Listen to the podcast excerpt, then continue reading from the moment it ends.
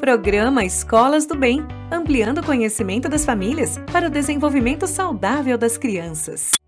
O nosso encontro de hoje é com a professora de yoga infantil Isabela Calvelli. Isabela, devemos incentivar a meditação infantil? Quais são os benefícios dessa prática para a criança? A meditação infantil, ela é importante porque a criança consegue de alguma forma voltar para si.